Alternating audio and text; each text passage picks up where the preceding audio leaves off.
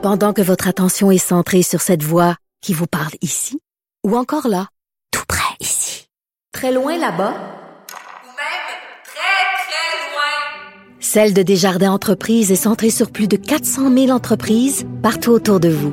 Depuis plus de 120 ans, nos équipes dédiées accompagnent les entrepreneurs d'ici à chaque étape pour qu'ils puissent rester centrés sur ce qui compte, la croissance de leur entreprise.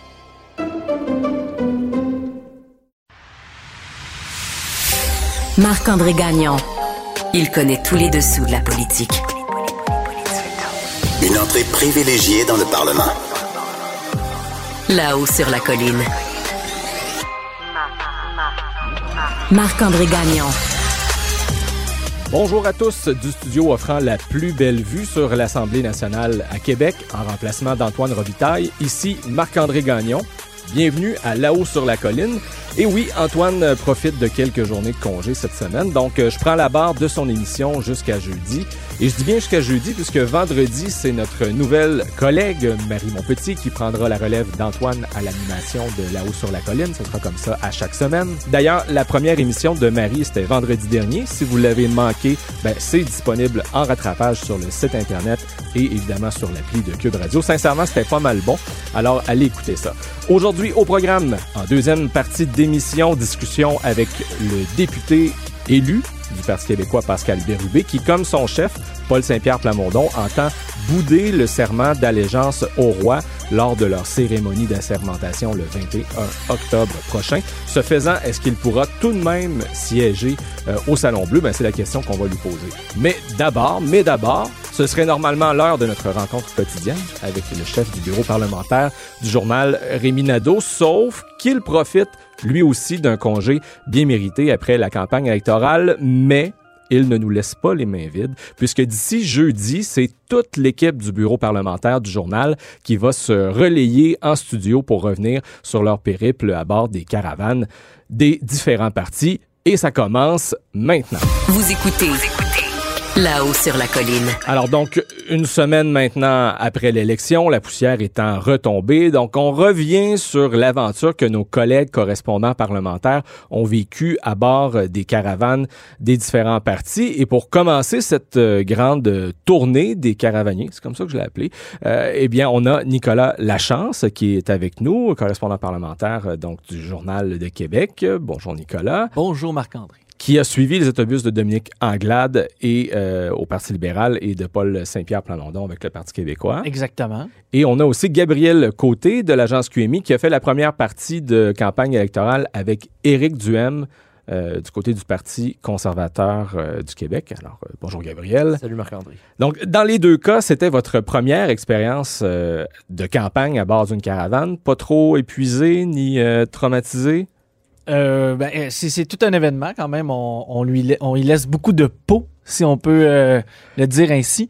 Mais, euh, mais c'est une, une, expérience qui fut euh, très agréable. De ton côté, Gabriel? C'était super le fun. Moi, j'ai déjà eu deux semaines pour m'en remettre. Je suis débarqué de, l'autobus à la, mi-campagne, donc deux, trois semaines pour m'en remettre. Mais en effet, un rythme effréné, extrêmement grisant. Donc, belle expérience toujours assez euh, intense. Euh, évidemment, il y a beaucoup d'événements dans une seule journée. La campagne nous réserve aussi toujours plein de surprises. Euh, je vais commencer avec toi, Nicolas. Est-ce qu'il y a un moment qui t'a plus marqué? Ben, je dirais que le moment le plus marquant, euh, ben, ben, premièrement, je vais mettre en contexte parce qu'avec ouais. la caravane libérale, bien qu'on ait dit qu'ils ils ont fait un accident de voiture dès la première semaine, euh, c'était quand même somme toute bien organisé. Donc, on sentait qu'il y avait euh, de l'expérience derrière euh, l'équipe. Lorsque je pas leur premier barbecue, c'était pas dit. le premier barbecue. Donc, euh, la barre était, euh, il l'avait bien placée. Lorsque je suis arrivé avec le Parti québécois, j'ai senti euh, une équipe déstabilisée, un petit peu avec une organisation un brin défaillante. Et ben, je vais commencer par mon pire moment de la campagne, si tu le veux. Vas-y. Euh, pour démontrer un peu la défaillance de l'organisation. Un matin, tout le monde devait se lever vers 5 heures du matin pour se préparer à aller à Paul Arcan pour l'entrevue éditoriale avec le Morning Man du, du 98.5. Donc, on est tous dans l'autobus. Donc tout le monde se lève le matin, Oui. se dépêche à prendre un café où on a à Même peine pas. le temps, là, c'est ça? Le déjeuner est prévu après l'entrevue. On partait de Longueuil pour se diriger au centre-ville de Montréal. Les agents de sécurité sont là. Les journalistes sont dans la, dans la caravane. On voit Toute le l'équipe chef- est mobilisée. oui, on voit le chef passer devant nous. Et tous les journalistes, on est branchés sur l'émission. Et ce qu'on comprend, c'est que c'est François Legault ce matin-là qui doit être à Paul Arcan. Donc là, on est, on est dans, on est, on est dans l'autobus. Puis on dit, ben, est-ce que M. Saint-Pierre Plamondon- Plamondon est après M. Euh, Legault? On nous dit, oui, oui, oui, oui. Euh, Mais cinq minutes plus tard, on, on vient de nous annoncer une bonne nouvelle. On nous dit, c'est une bonne nouvelle, on va avoir le temps de déjeuner à l'hôtel finalement. Je sais pas, il faut imaginer la- le visage des journalistes, Ouais. mais même des agents de sécurité à ce moment-là. On a senti une espèce de, de malaise. parce de que- découragement, ben, c'est que, c'est que tout le monde court après ces minutes de sommeil, Oui. campagne électorale d'abord. Pensons aussi à, à- à tous ces. euh, Disons, la sécurité doit aller sur place la veille, faire un plan de d'intervention. euh, donc, tout ça tombe à l'eau. C'est beaucoup de travail qui est mis de côté.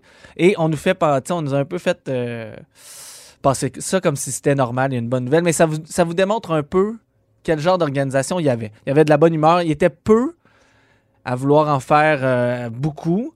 Euh, bref, c'est- c'est- c'était c'est c'est l'exemple que j'ai à donner. OK, donc peut-être un, un peu de manque d'expérience dans l'entourage Oui, de Paul. Saint-Pierre Plamondon, qui est un jeune chef d'un vieux parti, comme on, on peut le dire comme Voilà. ça quand même, depuis les années 70. Et de ton côté, euh, Gabriel, le Parti conservateur du Québec, c'est aussi euh, un, un- un jeune parti. Donc, euh, dans cette équipe-là, peu de gens expérimentés par la force des choses. Quel a été ton pire moment à bord de la caravane d'Éric Duhem? Ben, c'est un, c'est un moment qui a duré assez, euh, longtemps, puis qui a commencé euh, d'une façon un peu particulière. Dans les premiers jours de, campagne, euh, la première journée de la campagne, en fait, on entre dans l'autobus avec un des, employés du parti qui nous ouvre les coffres euh, en haut de, qui sont en haut de nos têtes, puis, puis qui nous dit euh, Bienvenue dans l'autobus conservateur. Ici, on veut vraiment s'assurer que vous allez être traité aux petits oignons. Donc, euh, vous allez avoir de la nourriture en masse, vous manquerez de rien. Regardez ça. Donc, là, il nous ouvre les coffres et on voit qu'on a des barres tendres Val Nature et des San Pellegrino à l'orange et à la poire. Donc, un breuvage Un beau menu, quand Ouais, même. un, un beau menu, mais on se dit, ah tiens, c'est bien, on va avoir des, des, des collations euh, en masse entre euh, les repas. Mais très vite, on a réalisé qu'on n'arrêtait tout simplement pas euh, manger euh, au cours de la journée. Donc, Ils on- n'avaient pas prévu ça, là. non, ils n'avaient pas prévu d'arrêt pour que les, les journalistes puissent euh, se ravitailler. Eux avaient souvent des, des dîners militants, mais nous, pendant ce temps-là, on devait écrire. Alors, ça a été un peu difficile dans les premiers jours de campagne du point de vue de l'alimentation. On arrivait à la fin de la journée complètement siphonné à avoir euh, Eh, je mangé des, des barres tendres. On a besoin d'énergie là pour euh, suivre ce rythme-là. Le chef aussi. Et la particularité du côté du Parti conservateur du Québec, c'est que vous étiez dans le même bus que le chef. C'était aussi la même chose pour qui. Paul Saint-Pierre Plamondon du Parti québécois, alors qu'avec les autres partis, il y avait un autobus de journalistes qui suivaient l'autobus du chef. Euh, donc ça aussi, ça doit amener son lot de défis parce que là, vous vous étiez dans ces deux cas-là à, côtoyer de très près euh, les chefs. Ben, pour avoir vécu les deux, lorsque je suis arrivé avec l'autobus du euh, Parti québécois, ce qui était principalement la chose la plus spéciale, c'est lorsqu'on finissait un point de presse où c'était un petit peu plus corsé, où le, chef avait été mis un peu... avait été obligé de se défendre, donc ça- c'est après, lorsqu'il rentrait dans l'autobus, on sentait qu'il était pas de bonne humeur, Les odeurs de roussi, là, Ouais, lorsqu'on a mis un chef sur le grill. là. on sentait, on- ça sentait ça, ça sentait, ça, devenait très froid, passait devant nous sans nous regarder, sans Mm. nous dire bonjour. Donc, on vivait cette espèce de, de pression et d'impression-là dans l'autobus, ce qu'on n'avait pas, par exemple, avec les libéraux, parce que... Et, et les journalistes, on aime se détendre entre ces points de presse-là. Mhm. On aime faire des blagues, on aime se laisser aller. Bref, là, il faut faire un petit peu plus attention parce que toute l'équipe est avec nous également Ouais, dans l'autobus. Mais euh, je vous dirais que plus ça allait et moins on se gênait. Mais tout euh, n'est pas euh, négatif, évidemment. Il y a aussi de beaux moments que l'on vit à bord de ces caravanes-là. Donc, peut-être un moment qui a été pour vous plus marquant, mais disons de façon plus positive, que ce soit euh, à bord de la caravane euh, libérale ou avec le Parti conservateur, euh, Gabriel? Mais Moi, j'ai pas peur de le dire. J'ai vécu le plus beau moment de ma vie. Ça devait être un lundi ou un mardi matin ensoleillé. On était de retour à Québec, parce que vous savez, la- le bus conservateur faisait des, des sauts de puce Montréal-Québec presque à tous les jours. Ils ont fait beaucoup de campagne à Québec. là. Oui, donc Ouais. de retour euh, à Québec, on s'arrête dans un gym de CrossFit à Le Neuf. Et là, dans euh, une petite annonce euh, sur les sports, un crédit d'impôt, quelque chose comme ça. Et ensuite, euh, Duhem s'est adonné à une séance de, CrossFit dirigée par son attaché de presse, donc il est un champion canadien de, CrossFit. Alors, on a vu euh, Monsieur Duhem faire des box jumps, des burpees, des dumbbell push press et des shuttle runs, selon les, appellations officielles. Et euh, moi, à ce moment-là, avec la fatigue de la campagne et tout, euh, j'ai pas été capable de, de garder mon calme. Je pense même qu'il y a des, des caméras qui m'ont qui m'ont attrapé, euh, plié en deux parce que j'ai reçu des messages de partisans conservateurs euh, sur Twitter qui m'avaient vu euh, pleurer de, de, de rire là, sur, sur la caméra puis qui trouvaient que ça manquait de, de professionnalisme. Alors peut-être, mais avec la fatigue de campagne, euh, j'ai pas j'ai pas pu me Ah oui, mais, mais quand même, c'est que quand on couvre une campagne électorale, c'est pas exactement à ce genre de moment-là auquel euh, euh, on peut s'entendre. C'est quand même assez rigolo. De ton côté, Nicolas? Ben, il faut dire qu'avec le Parti québécois, la chance qu'on a eue, c'est qu'on a traversé euh, le Québec et on a fait, on a vu d'extraordinaires paysages et principalement en Gaspésie, Côte-Nord. Et à la fin, on a fait d'ailleurs euh, Montréal, Matane. Et le lendemain matin, on a fait Matane, Bécomo avec le fameux FA Gauthier. Et mesdames, messieurs, nous avons survécu à la traverse. Traversée Ben, réussie. pas juste ça, c'était, c'était, C'était risqué. C'était risqué, mais c'était merveilleux. Le décor était Ouais. exceptionnel et je dois dire, parce qu'on ne le dit pas assez souvent, c'est quand même un bateau avec de la classe. Euh, c'est, très bien aménagé. On y, est confortable pour traverser. Donc, oui, il y a tous les problèmes mécaniques et euh, le citron qu'on a acheté. Mais il faut dire quand même que c'est euh, lorsqu'il fonctionne, c'est un beau bateau. Et de ton côté, Gabriel, pas eu de, de, de traversée sur euh, le fleuve, euh, ni, ni de, de, Je sais pas, il y a le traversier. Un traversier entre Québec et Lévis. Le Parti conservateur a fait campagne beaucoup aussi de, ces deux côtés du fleuve. Mais Non, euh, on n'a pas pris le, le traversier, mais il y a eu quelques, quelques beaux paysages aussi. On s'est arrêté en, en Beauce, près du lac Saint-François. Je pense que c'était ça, le lac Saint-François. Puis il y a eu un, un coucher de soleil pendant que les, les partisans conservateurs prenaient des, des selfies à la, centaine avec euh, Éric Duhem. La porte de l'autobus était fermée. Les journalistes ne pouvaient que prendre des photos du lac. Ah oui, non, ça c'est certain. C'est à ça, en tout cas, de, de faire une campagne électorale. On fait des milliers de kilomètres et des beaux paysages. On en voit pas mal. En terminant, une petite anecdote, peut-être que vous n'avez pas eu l'occasion d'écrire chacun de, votre de, de- vos côtés, euh, en commençant par Nicolas. Oui, ben on, a, on a fait grand bruit euh, de la maladie de Paul Saint-Pierre Plamondon. Au lendemain du débat, avait dû mettre un terme à sa campagne électorale pendant au moins 24 heures, 48 heures, le temps d'avoir des résultats négatifs de COVID pour recommencer. Donc, on était isolés dans un hôtel à Longueuil, un hôtel qui était fait comme un carré avec, euh, c'était vide au centre. Et le soir de, de- du moment où il est très malade, euh, il y a un mariage Dans l'hôtel. dans l'hôtel et dans nos chambres, on fait la fête avec eux. là. La musique est très forte. Euh, on entend euh, les gens qui font le petit train et les enfants des, mari- de- des familles font des courses dans les carrés qui passent devant nos portes. Je sais pas si c'est reposé cette journée-là, cette soirée-là, mais c'est la scène d'isolement la plus cocasse que j'ai vécue. De ton côté, Gabriel, une petite anecdote euh, en terminant. Ben, de notre côté, on s'est euh, souvent trouvé à faire des points de presse euh, devant public, devant des, des petites foules qui étaient venues euh, euh, Assister au spectacle. assister euh, au spectacle. Et lorsqu'on posait des questions qui euh, étaient un peu euh, difficiles ou qui euh, sonnaient drôles pour une raison ou une autre, on avait un retour direct euh, du, euh, du public sur notre question. Alors c'était intéressant, ça nous permettait de, de nous ajuster ou encore euh, d'essayer de pas être déstabilisé. Euh, une journée en particulier, j'ai posé une question sur la lecture qui a très mal passé auprès des, des partisans conservateurs. Euh, puis au moment où j'ai terminé ma question, il y a eu une levée de bouclier derrière moi. Euh, Ah non. Ah, c'est quoi cette question-là? Ah non. Euh, puis euh, donc finalement, euh, finalement, euh, les gens ont, ont probablement pas euh, lu Mais, le texte. ensuite. Ouais, ben c'est ça. C'est qu'il des, des fois les gens ne comprennent pas toujours quelle est l'essence même de notre travail. Mais euh, est-ce qu'Éric Duhem, je me trompe, ou à, à quelques reprises quand même, il intervenait pour éviter ce genre de situation-là? Avant chaque point de presse où il y avait des gens, Eric Duhem disait euh, il faut pas applaudir, on réagit à la fin. euh, presque immanquablement, les gens réagissaient quand même euh, pendant le, point de presse, ce qui est de, bonne guerre. donc la, conduite en public de M. Duhem était irréprochable. De ce côté-là. De ce côté-là. Mm. merci à vous deux. Plaisir. Vous écoutez là-haut sur la colline. Pascal Bérubé, député élu pour une sixième fois consécutive quand même dans Matane Matapédia qu'on rejoint à l'instant. Bonjour Pascal.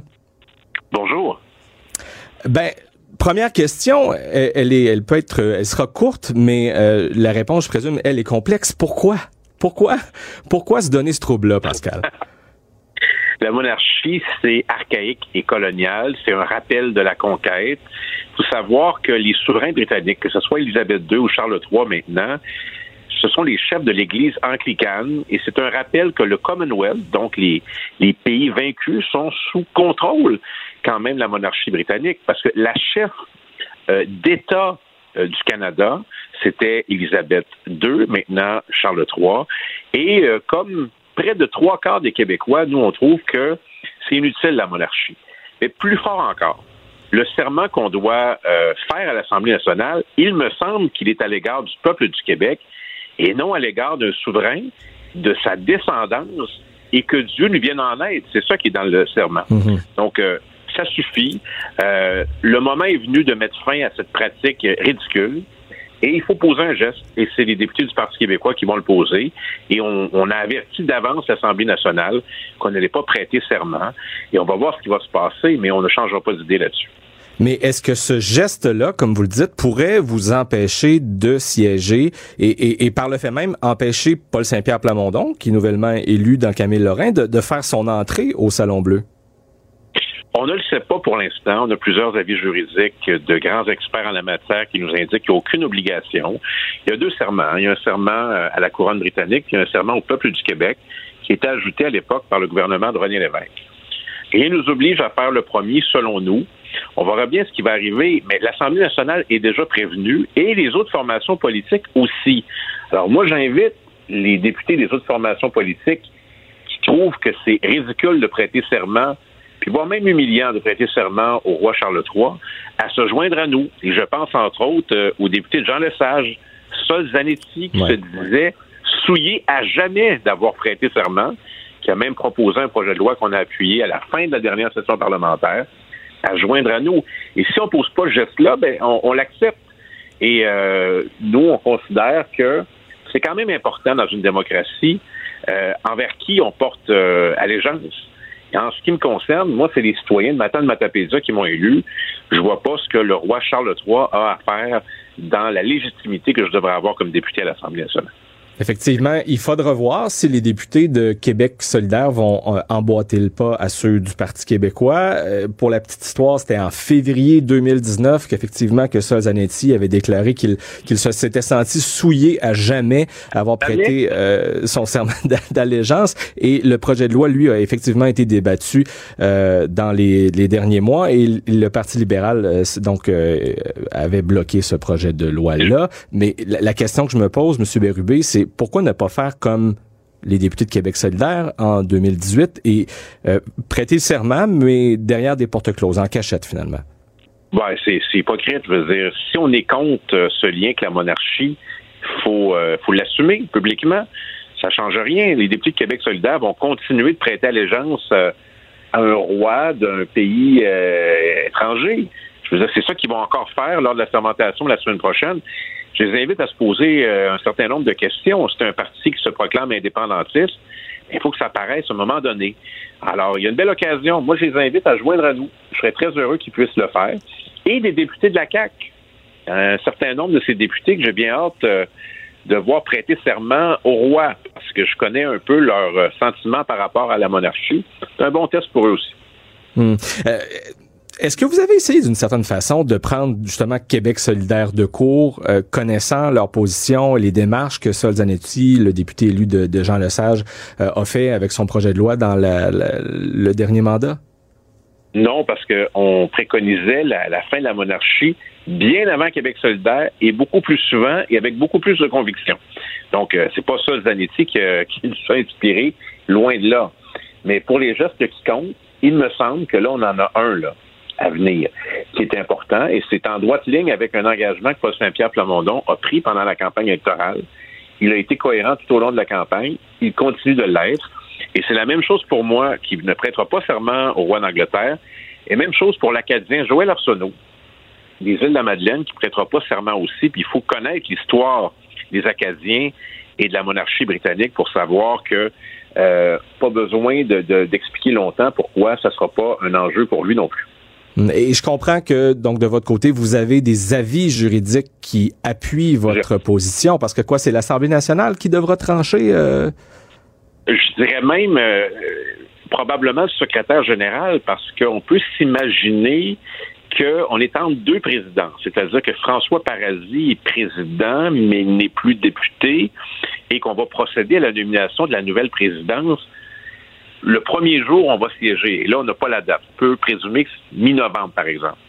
Alors, c'est le secrétaire général qui devra prendre mhm. cette décision-là.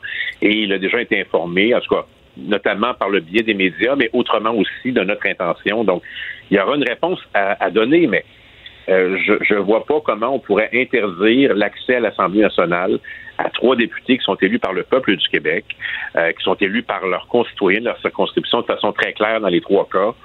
Euh, je, pense que c'est le moment, c'est un point tournant qui va nous permettre de mettre de côté ce serment et à terme, j'espère, en finir avec le lien avec la monarchie. Le dernier sondage paru dans le journal Le Québec nous indiquait que c'est 71% des Québécois qui pensent qu'on devrait mettre fin au lien avec la couronne britannique. Et plus récemment, toujours dans le journal Le Québec, on indiquait que les Québécois en ont rien à cirer de Charles III et vous pouvez ajouter mon nom à la liste. Ouais, mais en même temps, il, se trouve probablement aussi beaucoup de gens pour dire que ce n'est pas nécessairement une priorité de mener ce combat-là. Oui, ça c'est ça c'est les monarchistes. en fait, la, nouvelle façon de dire on est attaché à la couronne britannique, c'est de dire, je parle pas de vous évidemment là, mais des gens qui nous interpellent, ben c'est pas une priorité. Alors, qu'est-ce qui se cache derrière ça? L'attachement soit des personnes à l'égard de la monarchie ou des gens qui se disent ouais, ils ont le courage de le faire eux autres, mais pas mon groupe, pas le parti pour qui j'ai voté. Alors ça, c'est les deux principales catégories qu'on retrouve derrière des critiques qui passent vers c'est pas une priorité. Ben, c'est pas une question de priorité, c'est une affaire de rien. Je veux dire, on le fait pas nécessairement, puis on mm. s'assume. Puis après, on passe à autre chose. Mais on est capable de faire plusieurs choses en même temps. Pascal Bérubé, vous avez parlé aussi de la présidence de l'Assemblée nationale. Euh, avez-vous euh, eu vent de certaines rumeurs? Avez-vous une petite idée, vous, qui, êtes quand même député depuis une quinzaine d'années? Non, euh, j'ai aucune indication sur le choix du premier ministre. Je dis le choix du premier ministre, mais techniquement, c'est une élection. C'est-à-dire qu'un député ou une députée de l'opposition pourrait se présenter pour la présidence et être élu. C'est déjà arrivé. Moi, j'ai vécu ça dans un contexte de gouvernement minoritaire en 2007. Si je me trompe pas, c'était François Gendron qui avait été élu, qui était élu président mmh. sous le gouvernement de Jean Charest. Alors, c'est possible, mais fort à parier que le premier ministre et son gouvernement vont proposer une candidature unique pour leur parti, que toutes les chances d'être élus compte tenu de la majorité? Mais c'est un poste important. Hein. Il y a des questions à trancher qui sont pas évidentes et c'est une institution importante. Alors, ne faut pas que ça soit un prix de consolation, la présidence de l'Assemblée nationale, pour quelqu'un qui se dirait ben, je ne serai pas nommé ministre, je vais aller là. Il faut vraiment que ça soit un poste qui est bien investi. Et moi, j'ai vu des grands présidents de l'Assemblée nationale. J'ai parlé de François Gendron, mais je pourrais parler euh, de Jean-Pierre Charbonneau. Je pourrais parler de Jacques Chagnon aussi. J'ai beaucoup mhm. apprécié comme président de l'Assemblée nationale, qui était totalement investi dans ses fonctions et qui a pris des décisions importantes. Ça reste à voir. Monsieur Bérubé, Merci, à bientôt. On va se revoir dans les corridors de l'Assemblée nationale prochainement. Et c'est ce qui complète cette édition de Là-haut sur la colline. Je vous retrouve demain avec la deuxième partie de notre tournée des caravaniers. Retour donc sur le périple que nos journalistes euh, ont pu vivre encore une fois cette année pendant cette passionnante campagne électorale. Et encore une fois, ben, pour nous réécouter, rendez-vous sur le site internet de Cube Radio et sur notre application. Tous nos contenus sont disponibles en rattrapage.